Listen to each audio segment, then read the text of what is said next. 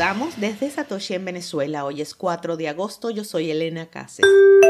Foundry Digital dona un Bitcoin a desarrollador que trabaja en su protocolo de Stratum V2. Foundry Digital entregó la beca a un desarrollador seudónimo en el ecosistema de Bitcoin con el nombre de 4SS0 que está trabajando en Stratum V2, según el comunicado de prensa. Stratum es un protocolo de comunicaciones de código abierto que permite a los mineros, sus proxies y grupos de minería comunicarse mejor entre sí, lo que permite mayores contribuciones a la tasa de hash global de la red de Bitcoin. El protocolo busca proporcionar niveles más altos de eficiencia, seguridad y descentralización al mecanismo de consenso de prueba de trabajo que impulsa a Bitcoin.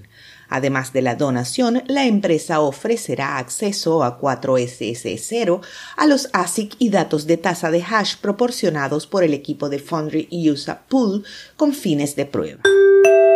Binance y Mastercard lanzan tarjeta prepago en Argentina. Binance Card convierte las criptomonedas en moneda fiduciaria en tiempo real en el punto de compra, dijo un comunicado del exchange. Los titulares de tarjetas también pueden obtener hasta un 8% de reembolso en efectivo en criptomonedas en ciertas compras. Argentina será el primer país de Latinoamérica en acceder a la tarjeta que se encuentra actualmente en fase beta y se lanzará a un público más amplio en las próximas semanas, según un comunicado del exchange. Binance menciona a Bitcoin y Binance Coin como dos de las criptomonedas que admitirán las pruebas. Acciones de Coinbase suben después del anuncio de BlackRock y se detiene temporalmente su comercio debido a la volatilidad. Las acciones de Coinbase superaron brevemente los 100 dólares el jueves por la mañana, luego de un anuncio de que la firma se asociará con BlackRock para ofrecer a los clientes institucionales acceso a las criptomonedas.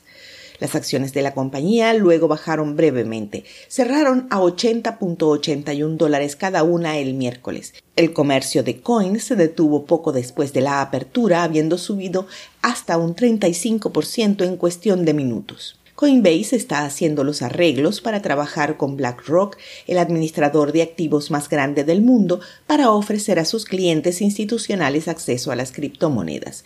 Los clientes de ambas compañías inicialmente podrán comerciar con Bitcoin.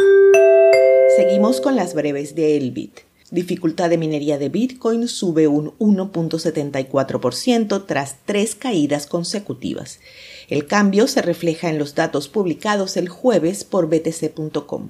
La tasa de hash de la red también ha subido un 5% desde el 21 de julio, fecha de la última actualización, según datos recopilados por Block Research.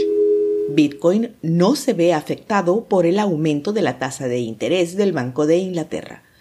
Bitcoin no pareció verse afectado por la noticia de que el Banco de Inglaterra elevó las tasas de interés clave en medio punto porcentual el jueves, en medio de la preocupación de que la inflación del Reino Unido supere el 10% el próximo año. El banco elevó su tasa clave al 1.75% desde el 1.25, el paso individual más grande en más de un cuarto de siglo.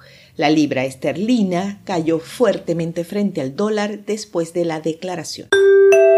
Al mediodía de hoy el precio de Bitcoin estaba en 22 mil dólares con una variación a la baja en 24 horas del 3%. El hash rate es 204 exahashes por segundo. Esto fue el Bit desde Satoshi en Venezuela.